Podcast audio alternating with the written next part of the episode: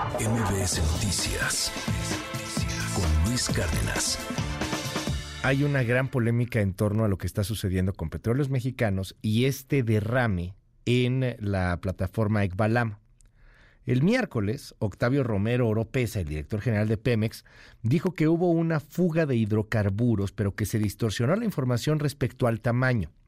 Primero Pemex había dicho que era de .06. Greenpeace había dicho que era de 462 kilómetros, o sea, había una diferencia brutal. Bueno, Octavio Romero Oropesa, que por cierto es ingeniero agrónomo y dirige Pemex, reconoció la existencia de una pequeña fuga con motivo de la renovación de 24 kilómetros de ductos luego de 32 años de servicio. Esto fue el miércoles pasado. Escuchemos. El campo Ekbalan que produce un crudo ligero y que con las corrientes y las olas se va prácticamente incorporando al, al, ambiente marino, pero de eso a una mancha o a un trozo de chapapote pegado en un pie, pues hay una gran diferencia. No tiene nada que ver el aceite de Ekbalan con ese trozo de chapapote.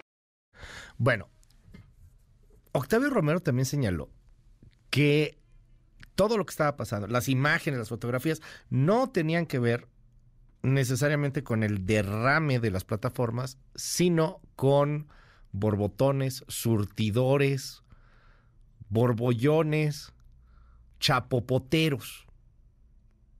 ¿Qué es eso? Hoy está aquí con nosotros uno de los mayores expertos en materia energética en nuestro país, es Gonzalo Monroy, a quien usted ubica perfectamente bien. Bienvenido, Gonzalo, gracias por venir. ¿Cómo estás? Al contrario, Luis, gracias por invitarme. Oye, ¿qué es eso? O sea, ¿sí, sí existe eso? ¿Sí sale de repente del mar borbotones? Sí, de hecho sí, es las emanaciones naturales de hidrocarburos, uh -huh. típicamente se le llaman así chapopoteras. Okay. Y México tiene una historia larga de ello. De hecho, el primer registro en materia petrolera que tenemos en uh -huh. nuestro país alrededor de la década de los 1860, allá en Veracruz, uh -huh. un señor llamado Autrey se encuentra con este tipo de, de, cosas que son emanaciones, petróleo a ras de piso. Eso es una chapopotera. Y era el Cantarel, ¿no? Eh, cuenta la leyenda, Ajá. cuenta la leyenda que don Rudecindo Cantarel se encuentra con sus redes, justamente el, el campo mega gigante de Cantarel. Así que sí hay de ese tipo de, de experiencias. Ahora, la realidad es de que es muy curioso, yo lo pondré incluso uh -huh. de esa forma, que después de que estamos viendo este derrame, un derrame que Pemex ha tratado primero de ocultar y después de minimizar, y ahorita uh -huh. cabe recordar que esta no es la primera vez que Pemex, al menos en este sexenio, ha tratado de minimizar accidentes y fugas. Uh -huh. Cuando el director de Pemex dice que es simplemente una emanación natural y que no hay de qué preocuparse, es todo lo contrario. Nos está diciendo que hay petróleo que está saliendo y que Pemex no ha encontrado y que la naturaleza está haciendo su trabajo. Y eso es muy importante para entender que la producción petrolera está prácticamente estancada. Así que en ese caso lo que nos está diciendo Octavio Romero uh -huh. es de que en lugar de ponerse a buscar ese petróleo que la naturaleza nos está ya regalando, uh -huh. seguimos todavía en, en, otros cuentos como la soberanía en los combustibles. Oye, eh, dice, dice Octavio Romero que que son como 300 barriles lo que podría tener la fuga, o sea, es de ese tamaño, hace esa mancha. Es una cosa muy interesante y aquí déjame hablar de, de, qué cosas sí sabemos y qué cosas no sabemos. Okay. ¿Qué cosas sabemos? No sabemos el día en que inició la fuga. Eso uh -huh. es algo importante, no sabemos. Sí sabemos que hay una emanación de petróleo que por la dispersión que ocurre de las corrientes marinas uh -huh. se va a ir haciendo más grande. Okay. Incluso esta, apenas esta semana vimos que el primer dato era 400 kilómetros, uh -huh. que se ve extendido a 467. Okay. Eso es muy importante entender de que es el mismo volumen disperso sobre un área mayor. Obviamente se va a ir haciendo más grande, uh -huh. pero se va a ir haciendo literalmente una pequeña película de aceite, que okay. sigue siendo bastante malo, ¿eh? no, no quiero minimizarlo de ninguna forma. ¿Cuál es el problema? Nos faltan desde estas imágenes conocer el grosor para entonces conocer el volumen. Uh -huh. Aquí lo que Pemex está haciendo de una manera muy peligrosa es que le tenemos que creer a Pemex simplemente porque Pemex lo dice. Pemex no ha ofrecido al día de hoy uh -huh. evidencia que pueda refutar lo que han mostrado los ambientalistas. Oye, eh, dinos algo, el, el asunto de estas manchas, estas imágenes que estamos viendo, y, y, lo señalas maravillosamente, o sea, tenemos que ver el grosor, o sea, de qué tamaño es la mancha, porque esa se va a ir expandiendo y expandiendo y expandiendo. Entiendo por lo que dice Octavio Romero que, que diario sale más, ¿no? O sea, que estas chapopoteras lo hacen más grande. Eh, entonces, si hay petróleo ahí, ¿No se supone que ya nos habíamos acabado Cantarel casi? Qué buena pregunta. señalabas hace un momento. Qué buena pregunta me haces. Y aquí hay que entender, y eso es importantísimo mencionarlo, el derrame de que, que menciona Greenpeace y otros ambientalistas se da en Necpalam, que son 75 kilómetros al noreste de Cantarel. Lo que está llegando a las costas de Tamaulipas, a las costas de Veracruz y de Tabasco, muy probablemente no está relacionado a ese derrame, sino a otro. Eso es justamente la división de las chapopoteras.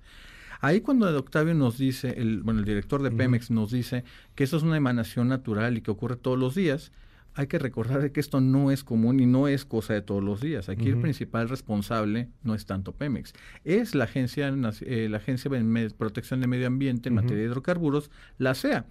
Que la CEA ha dicho Pemex, sí me informó, pero de nuevo no hay ningún memorándum, obviamente no sabemos si fue a la fecha o posechado, que pueda avalar de que se dieron esos informes. Tampoco la coordinación con la Secretaría de Marina, que es responsable obviamente de la protección de nuestro, bueno, de nuestro manto continental. Eh, hay, hay ahí un tema que, que brinca muchísimo, porque cuando llega el chapopote a las playas, pues no es normal. O sea, ¿Será un derrame? ¿Será otro? ¿Qué tan frecuente puede llegar a ser esto? Ver así el pie, que de hecho se refería también Romero Oropesa, y decía, bueno, pero esa mancha es de la chapapotera y, no es así, como si fuera algo típico y, pues no es típico. La gente que va a Playa Bagdad, ahí en Tamaulipas, no, no le pasa frecuentemente que se manche el piecito con un lodo ahí todo asqueroso es, por otro es por otro derrame probablemente. es, muy probable que ese sea el caso y aquí hay que entenderlo muy claramente. El propio director de Pemex cuando muestra o intenta refutar esas imágenes que hemos visto en redes sociales termina dándonos incluso una pista de por dónde puede ser el derrame. Ese petróleo es demasiado pesado no es el petróleo típico que alcanzas a ver en la parte del sur de Veracruz, eh, Tabasco. Eso se parece más al crudo Altamira, que se parece, es un crudo extra pesado, que es muy similar al chapopote precisamente, y dada la localización y las corrientes marinas que sí conocemos, es muy probable que se haya extendido desde la zona sur de Tamaulipas hacia la zona más baja de Veracruz y de, y de Tabasco. Eso es importante porque nos abre una pregunta más complicada cuántos de estos derrames está teniendo Pemex que no está informando. Aquí no fue Pemex el que salió a decir a la opinión pública, estoy teniendo este problema y lo estoy resolviendo. Fue hasta que vino la denuncia de los ambientalistas y de otras organizaciones que Pemex finalmente tuvo que salir a informar, se vio obligado a hacerlo para responder a esta crisis de comunicación que tenía.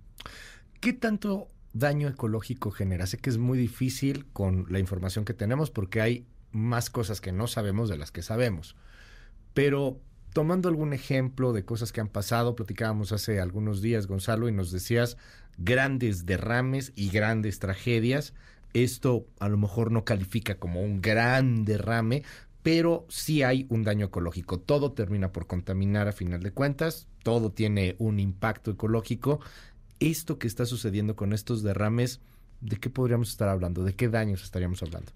Como muy bien lo apuntas, y es donde hay que empezar, no se puede cuantificar con certeza, pero sí te podemos platicar de cuáles son los daños que ocurren en los diversos ecosistemas. Obviamente estas manchas de petróleo van dañando tanto la flora, la fauna y obviamente la vida marina. Puede hacer una afectación de corales, puede hacer una devastación total, como puede ser en el caso de Veracruz, de los corales que ahora están tan en disputa por los ambientalistas también sobre el gasoducto. Eh, aquí hay un elemento que hay que entender. Por desgracia esto no es muy común, pero es recurrente en Pemex. Uno de los más grandes derrames petroleros que ha tenido la humanidad lo tiene Pemex, cuando fue el accidente del Ixtoc 1 en 1979. Ahí se perdieron más de 3 millones de barriles, fue un pozo que estaba fuera de control por cerca de nueve meses. Ahí la mancha de petróleo llegó desde Campeche hasta las costas de eh, Luisiana y de Texas. Incluso todo, yo te diré que buena parte de los ecosistemas de las costas de Tamaulipas todavía el día de hoy, casi 40 años después, no se han, más de 40 años después, no se han recuperado. Así que obviamente esta afectación, se tienen que hacer todos los trabajos de limpieza, son situaciones de riesgo, pero que se tienen que manejar. Y pasa en todo el mundo, llega a suceder por desgracia. Cuando dices no se han recuperado, ¿a qué te refieres? a que son daños irreversibles. Son daños irreversibles. Cuando se llega a esa mancha de petróleo en ecosistemas frágiles, llámese un manglar, llámese un coral, muchas veces termina siendo una devastación que tiene que cortarse de tajo y no se recupera precisamente. Una percepción de cómo veías antes la playa, cómo la ves después, qué, podías pescar antes, qué podías pescar después, sí se marca, o sea, sí. sí, sí, marca el día a día, ni siquiera estamos hablando de, de mar abierto, en donde a lo mejor dañaste una parte que pues que nadie no, no, la ves, o sea, sí, sí, sí permea en la vida de las personas. Totalmente, aquí por ejemplo, que salgan los pescadores a buscar justamente su sustento en la pesca mar abierto, se van a encontrar que los cardúmenes ya no están, o peor, que te vas a encontrar peces que ya vienen con ese crudo, con ese aceite, y no es fácil ni siquiera limpiarlos. Hemos visto y son muy típicas las fotografías que vemos a las gaviotas, o vemos incluso hasta delfines, ha llegado a ocurrir manchados de petróleo, y es una tragedia, hay que mencionarlo como tal. Oye, dime, va avanzando la mancha. Aquí, pues tenemos otros datos, vivimos en el mundo de lo que quieras. 4T, ok, no es cierto, borbotones, surtido, órale. Pero ¿qué pasa cuando llega a Estados Unidos? ¿Qué pasa cuando llega a otro país? Particularmente a Estados Unidos. Ahí vamos a tener varias cosas. La primera es entender de dónde y quién es responsable. Obviamente si es una emanación natural como argumenta Pemex, pues no hay prácticamente a quien echarle la culpa. Sí podríamos entonces hablar de un reclamo en términos de las autoridades de que no están previniendo que llegase o que se extendiese esto. O sea, es una cosa de que tú no eres responsable de la emanación, pero sí eres responsable de no mitigarla y afectar a tu vecino, ¿no? Eso es lo más importante. La segunda es determinar qué ocurrió y cómo ocurrió. Porque si de pronto podemos acudir de que es una responsabilidad del operador, que es Pemex, por una falta de negligencia, falta de mantenimiento o diferentes eh, causas, obviamente eso sería que Pemex sería responsable. ¿Qué es lo más probable que llegase a ocurrir? México y Pemex tendrán que invocar eh, inmunidad soberana para poder evitar ser demandados en los Estados Unidos, que por desgracia tenemos antecedentes. Eso fue exactamente lo que invocó México bajo el presidente López Portillo para evitar ser demandado en Texas y Luisiana y lo podemos volver a invocar. Es muy posible, es parte del derecho internacional y es posible que sí llegase a ser el caso. No parece ser que, lleguemos hasta allá, todavía falta mucho. Cuando llegue la mancha, si es que se acerca hacia la parte norte, porque parece ser que la mancha se está empezando a ir más hacia, la parte de Campeche, ah, Yucatán y Cuba. Me parece que se extiende hacia allá y al menos la corriente marina indica que va hacia ese lado, no tanto hacia los Estados Unidos. Pero tendremos que estar en coordinación con los tres países precisamente por el ecosistema. Porque no es mala onda ni quiero sonar políticamente incorrecto, aunque nunca lo logro porque siempre termino sonando políticamente incorrecto. Pero saludos a los amigos en Tamaulipas, no es lo mismo la playa Bagdad que llegue a costas gringas, ¿no? O sea, que tengas un piecito lleno de chapopote allá podría generar algo más fuerte, una demanda con un gobierno Biden, por ejemplo, tan metido en el asunto ecológico y con otra cultura ya muy distinta a los setentas. O sea, sí, sí nos podemos tener una bronca internacional. Es posible, es posible, pero de nuevo, si es una cosa donde ocurrió de manera natural, pues no hay a quien echarle la culpa. Sí tendría que estar en coordinación con los Estados Unidos o con quien tenga que hacerlo para poder hacer la limpieza de estas emanaciones, poderlas identificar si son recurrentes, poderlas justamente tapar o incluso hasta ponerlo a producir de petróleo, que buena falta nos hace. Oye, finalmente yo quiero preguntarte, ¿cómo ves el asunto financiero, este, este tema que, que, se ha venido dando en los últimos días en torno a la responsabilidad de Hacienda sobre Pemex. Hay muchos comentarios en la prensa económica, en la prensa financiera, diciendo pues es que ya es, es un zombie Pemex, a final de cuentas lo estamos haciendo vivir a fuerzas. Sí. Eh, es, fíjate, es una conversación muy interesante y de hecho hace unos minutitos ponía un tuit al respecto. Y yo soy de la opinión, y es no, una opinión que no es políticamente correcta, de que las finanzas mexicanas que tanto han costado, porque han costado vidas a través del austericidio, sí podrían llegar a aguantar literalmente tomar la deuda de Pemex, hacer el Pemex Proa y meterlo a las finanzas públicas. ¿Cuál es el problema? Esto no resuelve la viabilidad de Pemex. Pemex seguiría perdiendo dinero. El problema de Pemex no es si su deuda es muy baja o muy alta. Pemex no está generando el suficiente flujo de efectivo literalmente para poder pagar ni siquiera los salarios. Un dato muy importante, Luis, es que lo que dijo el presidente, que no vamos a hacer una mayor emisión de deuda. Sí se está haciendo emisión de deuda, principalmente para refinanciar. El gran efecto de haber perdido el grado de inversión es que mientras antes em, emitíamos deuda a un 2.4%, como ocurrió en noviembre de 2018, hoy estamos emitiendo deuda, como ocurrió en febrero del 2023, a más de 11.25 en dólares. Estamos hablando de tres veces más la tasa. Yo te diría, si lo hacemos con un explícito apoyo del soberano, del gobierno federal, ese spread probablemente bajaría, pero sí vamos a terminar contaminando la deuda, eh, en este caso el soberano mexicano. Gonzalo Monroy, gracias por estar con nosotros aquí en este espacio. Muy buenos días y te seguimos en tus redes. Por supuesto, allí en, en, Twitter como G Monroy Energy, también ahí en TikTok como Go Monroy. TikTok se pone bueno porque además el, el señor les responde, se arma el debate. Gracias, Gonzalo. Claro que sí, Luis, un gusto. MBS Noticias con Luis Cárdenas.